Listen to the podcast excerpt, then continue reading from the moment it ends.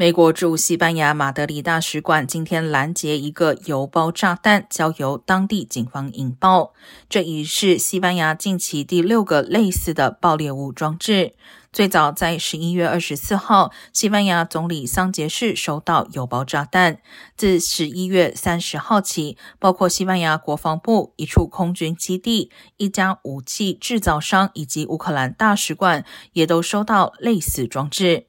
西班牙国防部长罗布雷斯表示，这些邮包或其他暴力行为不会改变西班牙、北约国家、欧盟对乌克兰清楚且坚定的支持。